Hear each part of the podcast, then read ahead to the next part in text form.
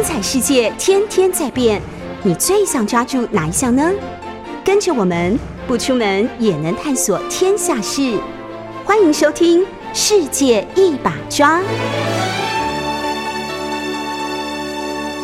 欢迎收听 News 九八九八新闻台。您现在收听的节目是《世界一把抓》，我是杨度。我们节目也会同时上架到各大 Podcast 平台。您只要搜寻“听说”，就可以随时随地重新听一听这一系列的内容。我们今天要来讲一个轻松的题目啊，呃，我们过去讲台湾史里面总是有许多历史重大的事件，那么今天还来讲一个。台湾第三任的总督乃木希典和他的艺伎情人的故事。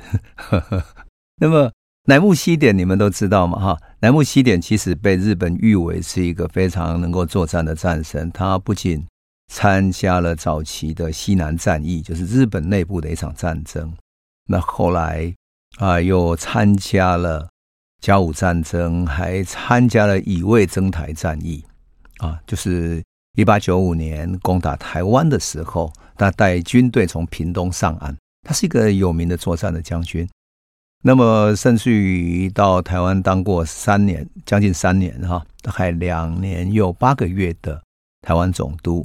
之后回到日本，参加一九零四年的日俄战争。他带领大的部队，带领六七万人哈，跟俄军作战，在中国的。土地上，在旅顺附近哈，攻打二零三高地那场高地战争，死掉了一点七万人。他带了六万三千多人去作战，但是死掉了一万七千多人。你可以想见那个战争多惨烈。日本有人称他是战神，有人说他是一个愚忠的、敢于作战的人。但是他死后有一本日记出版了，那么。这本日记呢，记载了他年轻时代以及到后期的许多故事，就像蒋介石有他的日记一样哈。日记里面也记载了他的许多故事，乃至于他嗯去去，比如说跟朋友去花天酒地，他表示很后悔啊，就在日记里面谴责自己这样哈。大概就像所有青年在日记里面会责怪自己不应该荒唐一样。好，乃木希典在他日记里面呢，也记载了跟艺妓的故事。那么日本有一个作家呢，叫做尾崎秀树哈，他在《旧殖民地文学的研究》里这本书，啊，《旧殖民地文学的研究》这本书里面呢，就谈到了乃木希典跟一个艺妓的故事。这艺妓叫做黑井直，就黑色的井哈，水井哈，黑井直，正直的直，黑井直这位女性的故事哈。那这真的是非常有趣。一八九六年十月的时候，哈，乃木希典继第二任的总督桂太郎之后，变成第三任的台湾总督啊。那么他来台湾当总督，他的船刚到达不久，隔不久之后，有一个美丽的女性总计在他的后面乘下一班船，就到达台北了。乃木是在一八九六年十一月九号就任总督的，可是下一班船黑井直这一位三十岁的美丽的艺妓，就搭下一班船来到台北了。我们都要知道，那个时候哈，到那个时候为止，日本的女性正式要渡台，就到台湾来是被禁止的。所以这个黑井直呢，是作为第一个获得准许渡台的女性，这个就变成当时人们的话题：说怎么可能就这么一个女性还公然的搭着船进到台湾来？要知道女性是不能这样上来的，不能到台湾的呀。可以想见她在船上是引起多么大的话题，就一个女的还漂漂亮亮的艺妓，多么大的话题。而且人们大概好像知道说，哎，她是乃木总督特别关照才能够上船的呀。所以就引起了很一阵不小的轰动哈。那他坐的船当时在台湾航线上是很有名的，叫依姬丸啊，依就是依靠的依哈，日本那个呃女制片在一个城那个依姬哈，依姬丸这样的一条船。那有趣的是，他的行李可不是发往别的地方，他是行李上面的地址上面写着发往台湾总督府，很炫吧？哈，很厉害哈。所以有人说，这个人到底是什么来头啊？这个三十岁的美丽的艺妓的，各种传闻啊、猜测传的煞有介事的，然后乃至于说跟乃木将军有一个暧昧的关系哈，等等的各种说法。但当然哈，人们也知道说。他可以在日本的下关那里登上船，登上这艘船就很不平常了。当然是乃木从中在斡旋，乃木当时可是有名的大将军了哈，所以这种传闻就在船上传啊传，乃至于传到后来的台湾。那么黑井呢，从来就是一个不让须美的女性哈。那么她是通过谁呢？通过她的表哥，一个叫高坡的去介绍，然后。认识的乃木，很快的两个就交往起来了。那高坡跟乃木是在日本的西南战争的时候是同一个部队认识的，哈。所以到了一八九六年四月，哈，台湾开始实行军政，哈。那因为当时还禁止日本的女子军渡台，日本当时有一个叫女子军，其实就是随军的，我们讲的慰安妇啊，随军的这个。等于他们叫她女子军，其实是过来陪这些军人，有点像军中的妓院的意思。那有点像金门的八三幺之类的哈。那么这种军妓是禁止的，可是人们都知道这个能够赚钱啊，所以呢，有不少这种军妓就伪装成为军人或者商人哈，或者是女佣，那跟着他们的主人说，我是他们家的女佣这样子，然后悄悄的渡台来到台湾。那么，有的到基隆上岸之后，当然就被发现，就被赶回去了嘛。哈。那么当时呢，这些女孩子到台湾来做什么呢？就到酒馆里面去。很多日本军人白天上班去作战，晚上就跑去酒馆喝酒，并且他们刚刚占领台湾，很多台湾的商人，特别是台北市、台中这些都会区的做生意的人，都要去巴结他们啊。所以呢。当时有许多的日式的酒馆开始了。事实上，这种日式酒馆其实台湾人也不知道日本酒馆长什么样子，是听日本人的描述哈。你说要做榻榻米也还没有，没有那么细致的榻榻米的房子，所以就是在什么呢？在汉人的这种平常的房子里面呢，铺上木地板，然后地板上呢再铺上草席，那。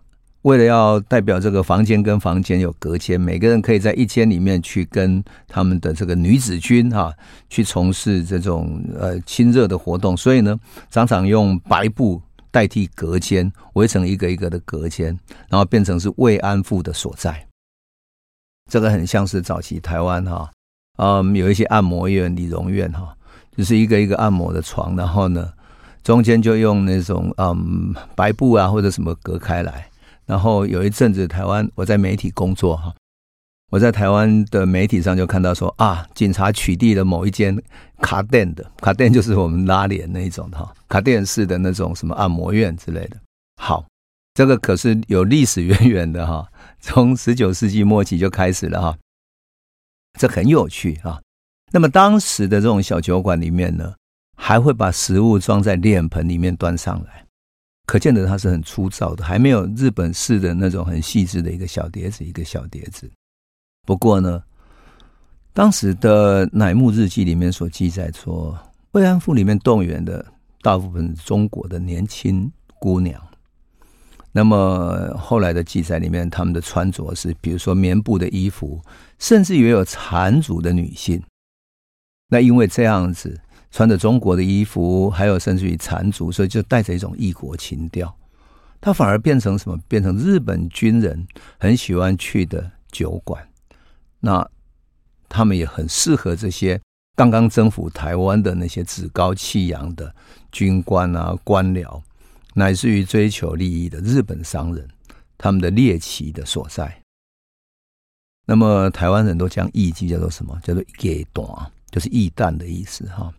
那只有五六家这样的酒馆，那日以继夜接待这些不断涌进来的日本军官啊、官僚啦、商人这样，所以他们甚至于为了抢这些异弹哈，会发生这些争夺。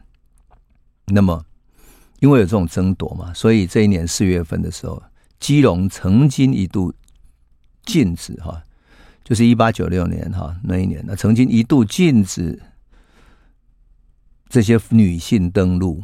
结果这些人很快转到哪里去？转到另外一个小港，叫淡水港。就跑到淡水去了哈，甚至于从香港来的这些船会带着女人进来嘛，也禁止登陆到基隆，所以通通都转到淡水。淡水变成有一堆酒馆跟一些日本军人不断进进出出的所在。当时的描述里面说，这些趾高气扬的军官们哈，就在淡水那边进进出出，然后在酒馆里面撒钱跟什么一样的撒哈。那。这些女性因为没办法去别的地方，特别是日本女性啊，所以就被困在了淡水。那也不允许他们进入台北城里头啊。那当然，他们都说哈，在这样的一个时代里面，这些女性来到这里被困在那里，当然不甘心，所以希望能够打开来。可是这个时候啊，追随乃木将军。来到台湾当总督的乃木将军，千里迢迢来到这个南方岛屿的这个艺妓叫黑井池啊，他可以算起来是说正式的拿到渡航台湾的第一个女性，所以这个可以许允许他自由渡航台湾，可是非常不容易的哈。那么，当然这些权贵的军人啊、军职人员哈，在台湾也是。权力是大的哈，非常跋扈，大肆挥霍啊！所以只要有女人肯来到他们的酒馆哈，来帮他斟酒，就满屋子的撒钱哈。那么，那是一个军职跟军人横行的一个时代哈。所以当时哈，曾经在向导跟日本桥的一些老艺妓哈，听到说哇，台湾的钱这么好赚，也纷纷来到台湾哈。后来。这些几个渡航来到台湾的这些老的艺妓们，哈，因为后来慢慢开放，来到艺妓，曾经在台湾见过谁呢？见过伊藤博文跟西乡重道，在台湾意外碰面了。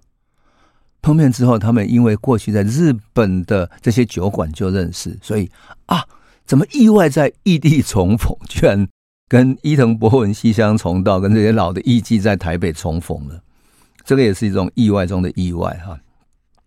据说当时在艺人这个圈子里面哈，有一个叫千岁米坡的哈，这这样的一群人哈，就带着一群艺妓，然后来到台湾哈，而且大受欢迎哦。如果没有先预约的话还不行。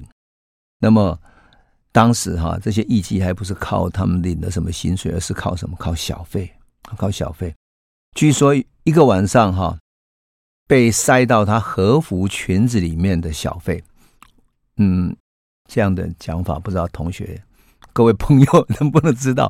就是说，日本艺妓你要把那个小费塞到他那个嗯和服的里面去，哈，就是一种这个酒场里面欢闹的时候在做的一件事情，哈，要塞到他的胸部啦、他的大腿中间，哈之类的，哈。好，历史记载说，这些艺妓在裙带里面的小费最高曾经。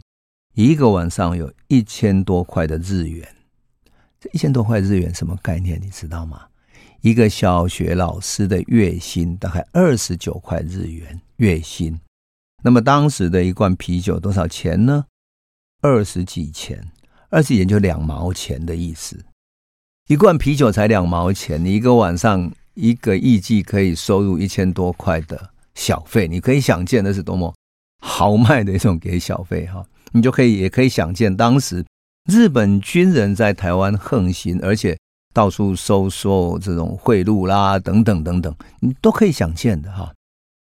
好，一八九六年秋天的时候，也就是乃木希典到台湾的时候，台北发展到大概妓院有三十二家，日本式的酒馆有二十八家，正式登记的哈，正式登记的艺妓有五十五个人，妓女四十八个人。然后中国人经营的酒馆有十家，然后艺旦哈有二十几个人，所以这个就是当时的一种情境。那么据说哈，很繁华的是蒙甲，就是现在万华哦。万华一直是一个艺妓这种万商云集，然后艺妓酒家云集的一个地方哈。现在也还是一样嘛哈。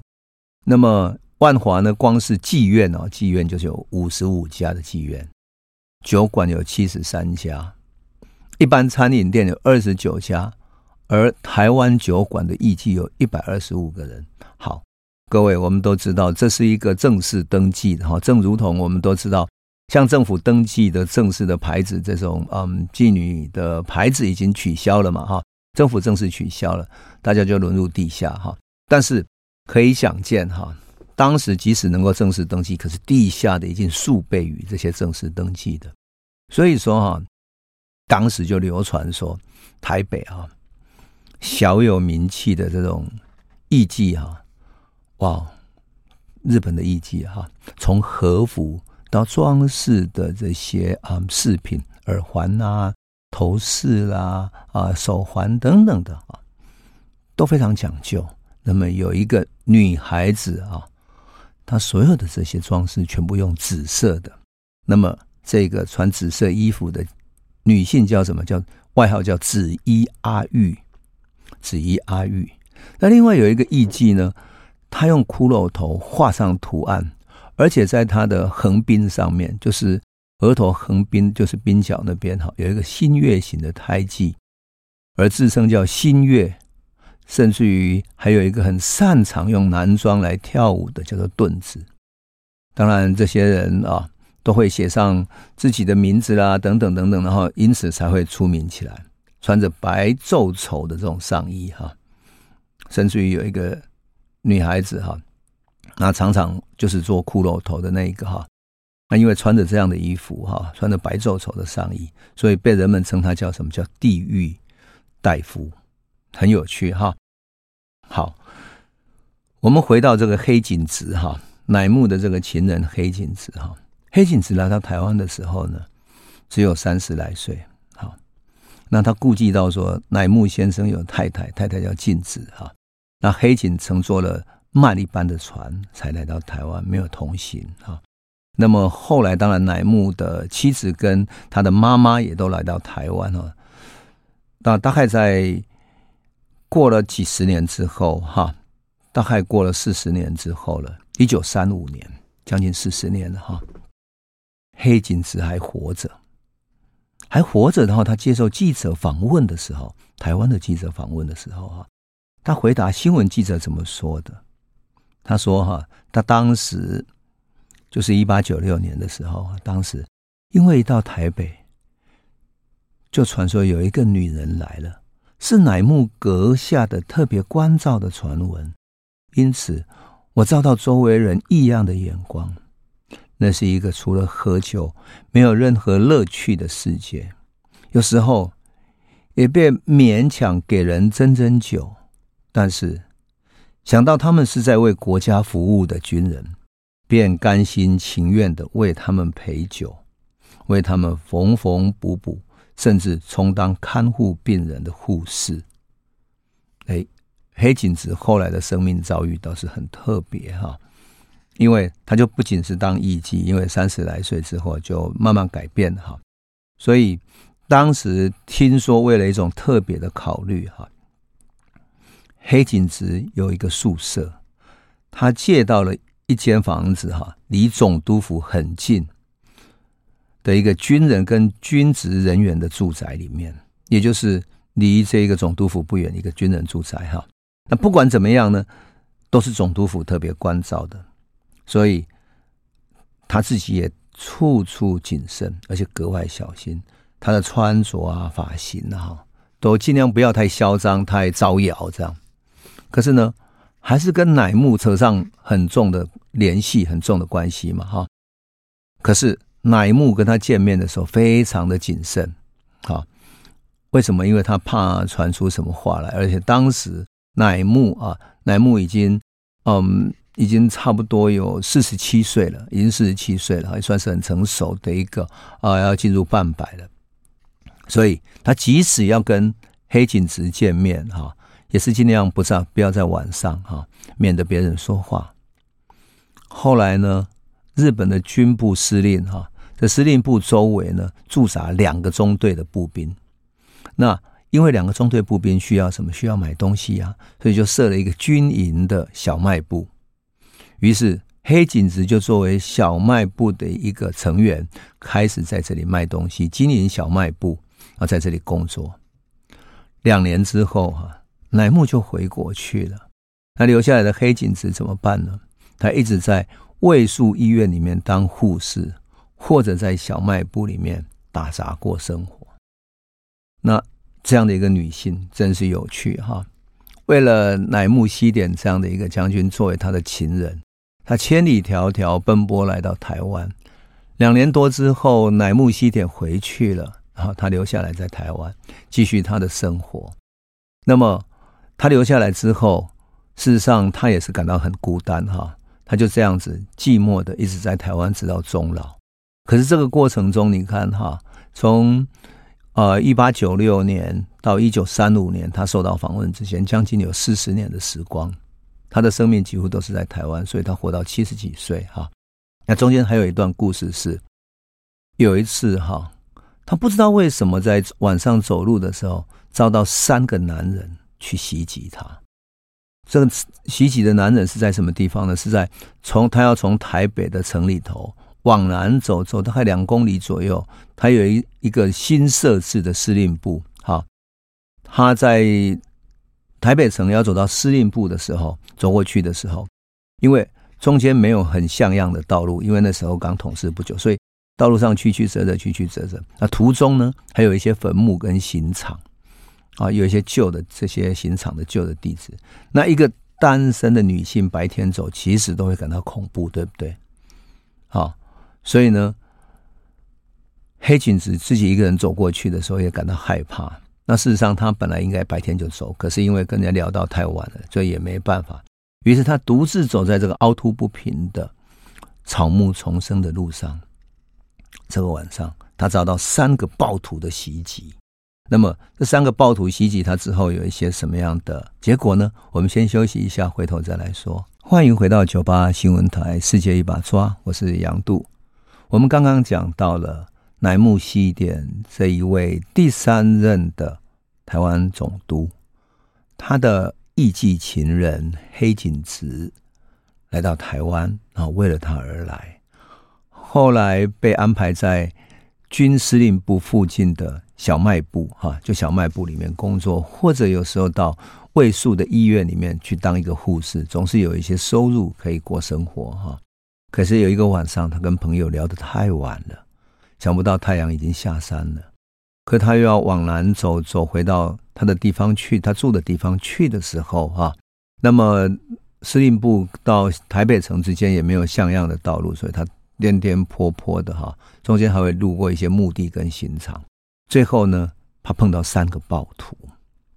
三个暴徒从黑暗中向他冲出来的时候，他突然看到三个人冲过来了，但是他太黑了，所以他看不到对方的表情。要知道，当时是没有路灯的，到夜晚的时候没有什么其他光线的哈，他又看不清对方的表情。那么两个人发出奇怪的声音，突然从他的左右两边扑过来，有一个拧住他的胳膊，要把他按倒在地上。然后另外一个人突然把手伸到他的衣服里面去了，他拼命的扭动身体，扭动身体要摆脱对方的双手。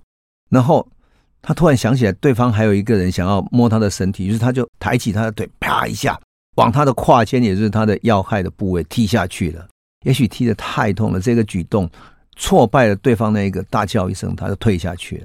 对方锐气一退，哈，然后黑井直趁他退缩的时候。他转败为胜，那围攻，然后转败为攻，扑向另外两个人要去殴打。也许啊，被他的这种气势所吓到了哈。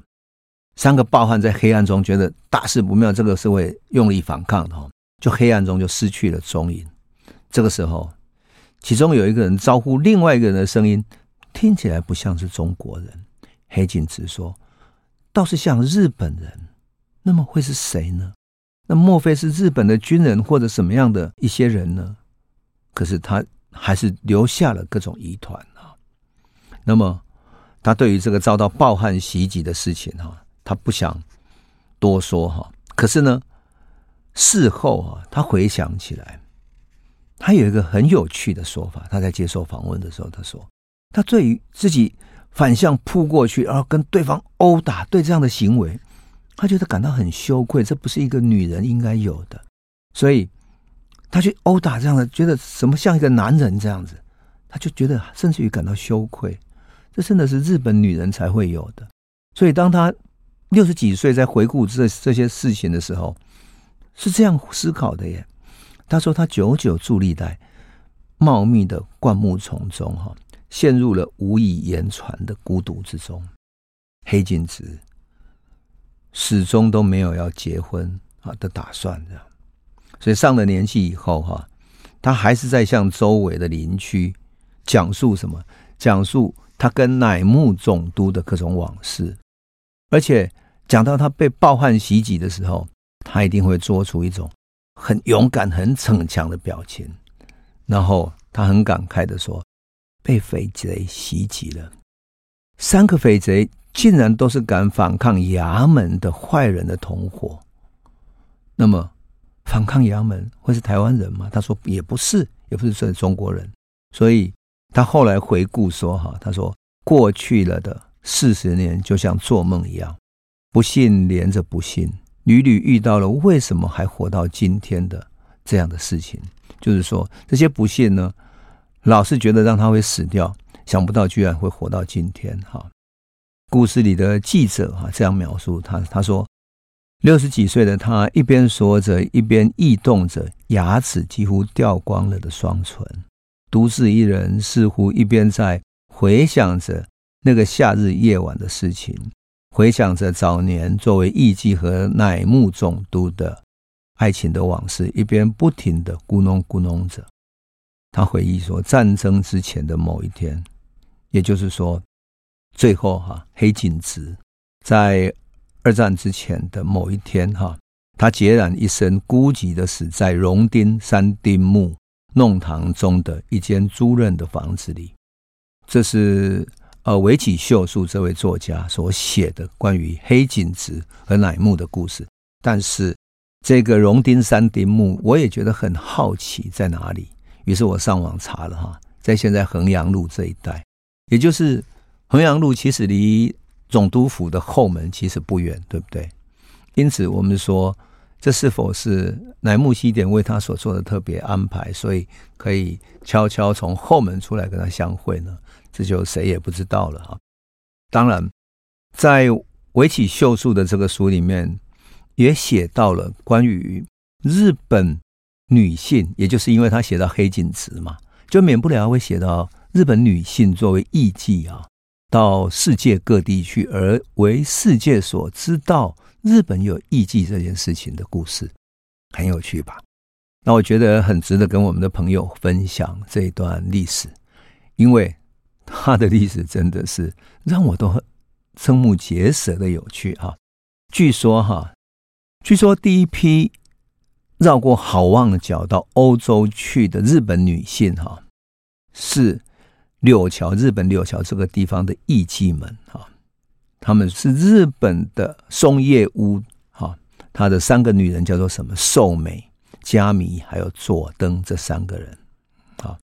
他们是由浅草的瑞穗屋的主人啊，一个叫清水卯三郎，还有四方四村一个叫做六左卫门的商人率领，在一八六六年，一八六六年哦，在十九世纪六十六年的时候，十月的时候，他们从日本坐船前往法国的马赛，但他们坐的是英国船，然后到了法国的马赛港，然后。隔年的三月，哈，才到达了。船开了很久，哈。那么他们的船上运送什么呢？运送将军家的展览品，要经过马赛到巴黎去参加万国博览会。那么这就是一八六六年的万国博览会在巴黎举行。那为了展现日本的风貌嘛，所以他们在博览会的会场设置了什么？用桧木做的茶室，就是一间日本式的茶室啊。我们都知道日本式的那种泡茶有许许多多仪式，我去京都也参与过。啊，日本泡茶的方式跟台湾完全不一样哈，特别是日本的抹茶是绿色的，那它泡下去之后，它是用茶粉一样的哈，然后轻轻的搅动它，然后让茶渣慢慢沉淀下来之后，再把上头干净的茶，然后再舀出来喝的。那么这种整个泡茶的仪式，乃至于啊泡茶的训练哈，都有一套仪轨哈，所以艺妓也要受到这样的一种训练哈，我想。我们如果有看过是枝裕和那个电影讲京都艺妓的电影哈，那我们就会知道那整个有一个训练的过程哈。好，在巴黎的万国博览会里面呢，在快木茶室里啊，还院子里放着各种折叠的凳子啊，然后坐在这里可以看到什么？日本式的活木偶，就是日本的一种传统的工艺哈，表现出日本各阶层人民的生活习俗哈。那这种木偶呢，就是呃，按照日本各阶层的样子来雕刻的，那跟真正的人差不多大小哈。那么寿美、加弥跟佐登三个艺妓哈，穿着很有名的叫有缠皱绸这样的一个啊、一种 style 的和服哈。那腰间系着双层带子，很正式的，就是要系着双层带子哈。那梳着未婚女孩子的那种形态的发髻。要很端庄的应带着客人，那他们手持一种长嘴的烟袋，很长嘴的那种纸烟袋嘛，哈啊，吸引人们诧异的目光。好奇的巴黎人哈，一定会对这个异国情调的艺妓姑娘感到兴趣吧？长得这样子，完全跟西方的不同。这样好，过了三十五年之后，一九零零年进入二十世纪的第一年了，哈。又办了巴黎的万国博览会，这一次呢，日本还是有派了一个艺妓团去参加。那个时候，在渡航的艺人里面，哈，就不仅仅是所谓川上印二郎、真奴哈这些戏班子，他们的戏班子这两个人带领的戏班子变成注目的焦点。另外一个叫乌森哈，乌森这个地方的艺妓，他一行人呢。也成为人们议论的话题哈。有人说，那个时候的巴黎看到这一这两团的人哈，简直就是简直像看到日本的全风景画一样哈。那这些艺妓也变成是就像三十五年前的那些木偶一样，可是这一次来的女性更多，所以像活木偶一样的被展示出来哈。他说：“为了把他们展示出来，哈，东洋汽船公司跟外务省日本外外务省哈取得了联系，哈。那么，但是呢，结果为了把这些艺妓带到巴黎去嘛，哈，结果这些人船公司不太愿意绕过好望角。还好这个时候有一个自告奋勇的女性，哈，就是乌森的一个叫做什么，一个叫做善芳亭的酒家的老板，哈。这个老板娘叫做汤三邦，哈。”这个大姐大哈，可是非常厉害的哈。她不仅仅是很有意思啊哈，她不仅是做最好的宣传，而且毅然决然的决定亲自出马，带着艺妓去哈。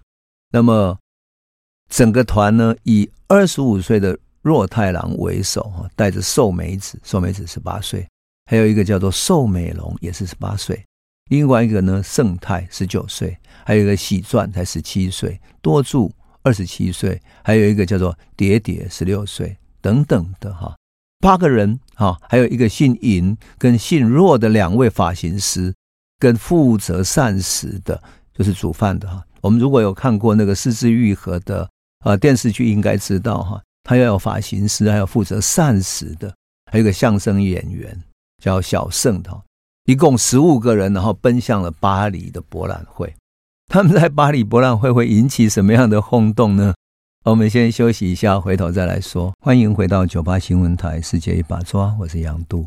我们节目也会同时上架到各大 Podcast 平台，您只要搜寻“听说”，就可以随时随地重新听一听这一系列的内容。我们刚刚讲到了啊，十五个人的一个艺妓团参加了一九零零年的巴黎博览会啊。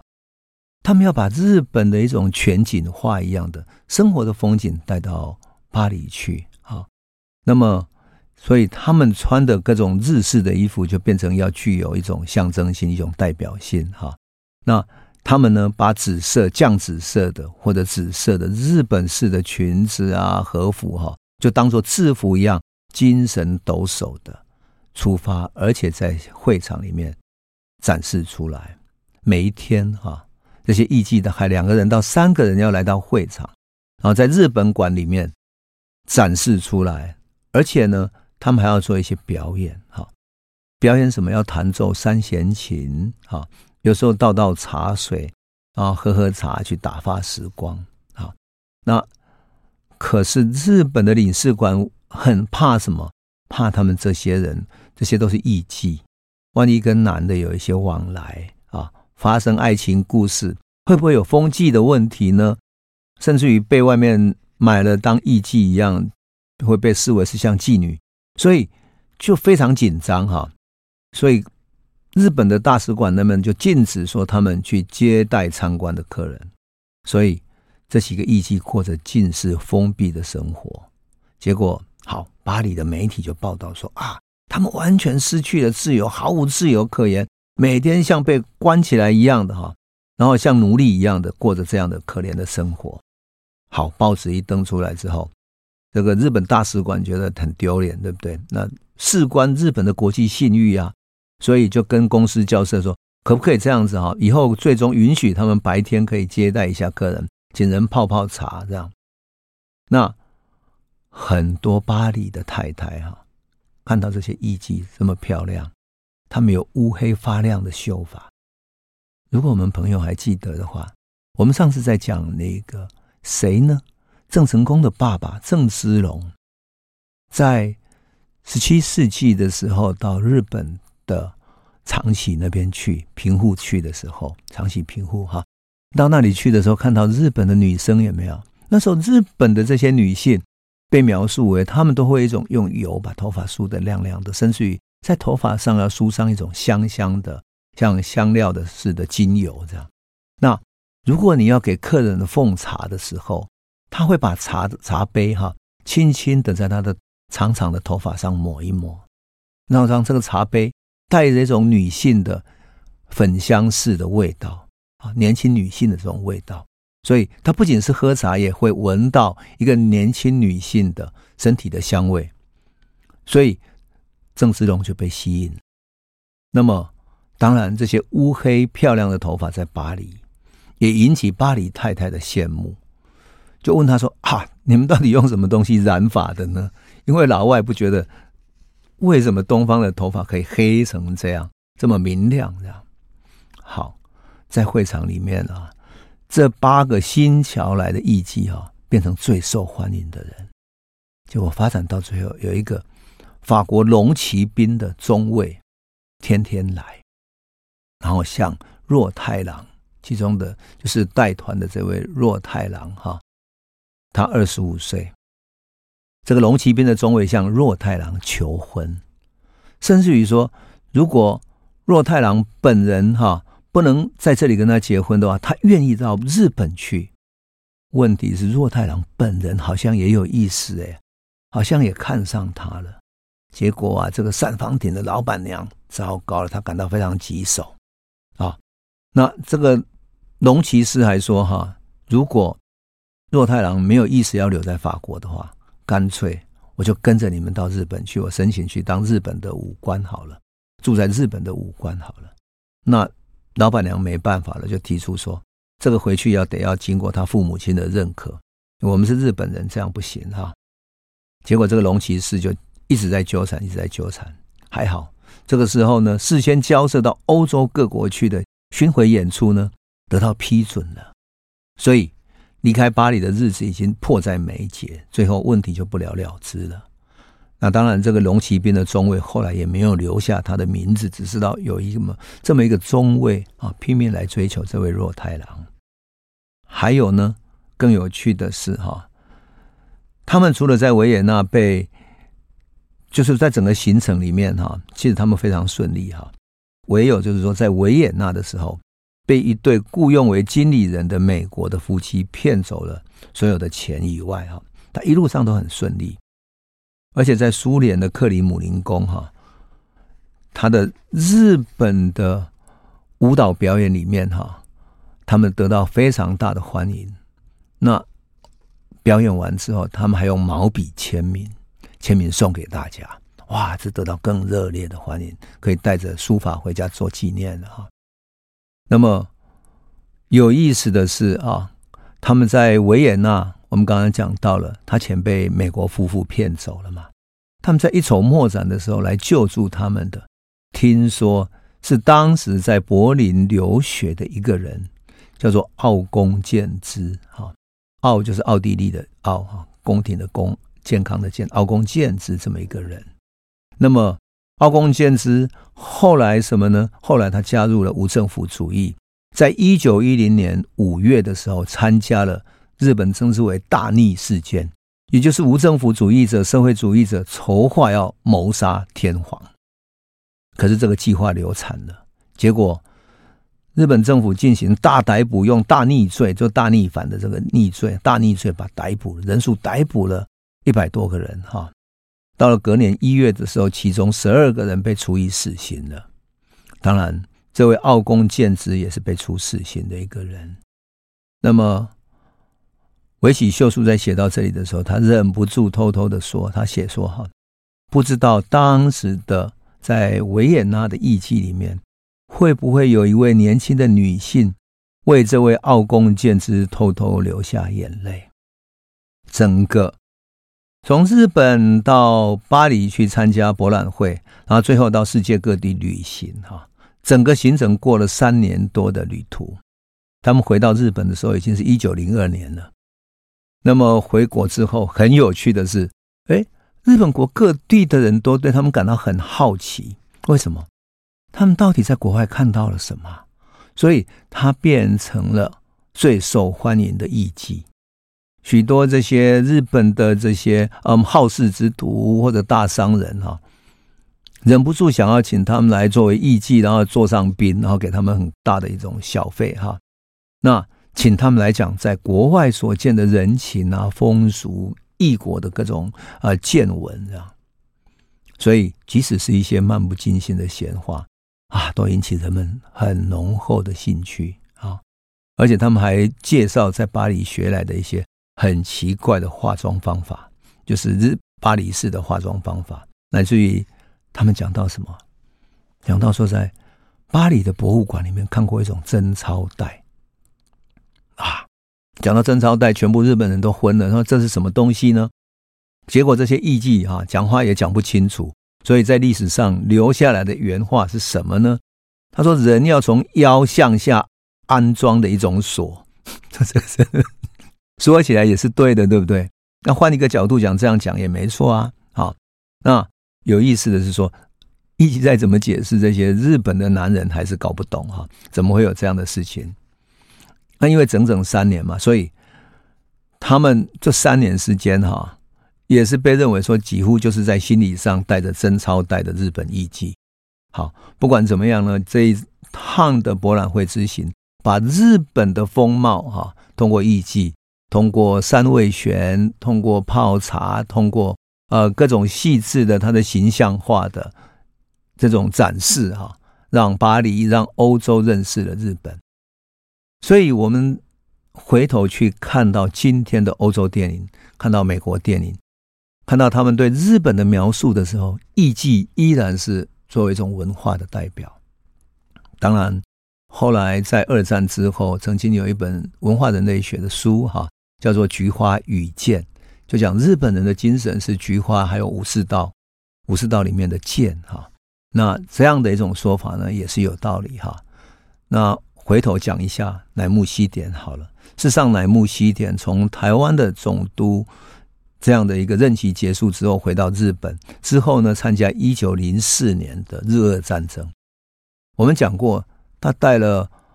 六七万的人去参加战争，最后死了一万七千人，因此他非常的自责，回去跟天皇说，他希望能够能能够为这件事情哈要负上责任。这样，后来天皇叫他不用了，回头去管理他的一个所谓的军学院，就是管理军事学院这样子。就这样子呢，乃木希典还是很忠心耿耿啊，忠心耿耿。几年之后哈，日本天皇过世的时候。天皇死掉了，那么十一月要出殡的时候，出殡那一天呢，乃木希典的妻子先切腹自杀，乃木希典自己也用长刀在脖子这边划一刀，然后割断了他自己的颈动脉，血流不止，死掉了。两个人殉职天皇。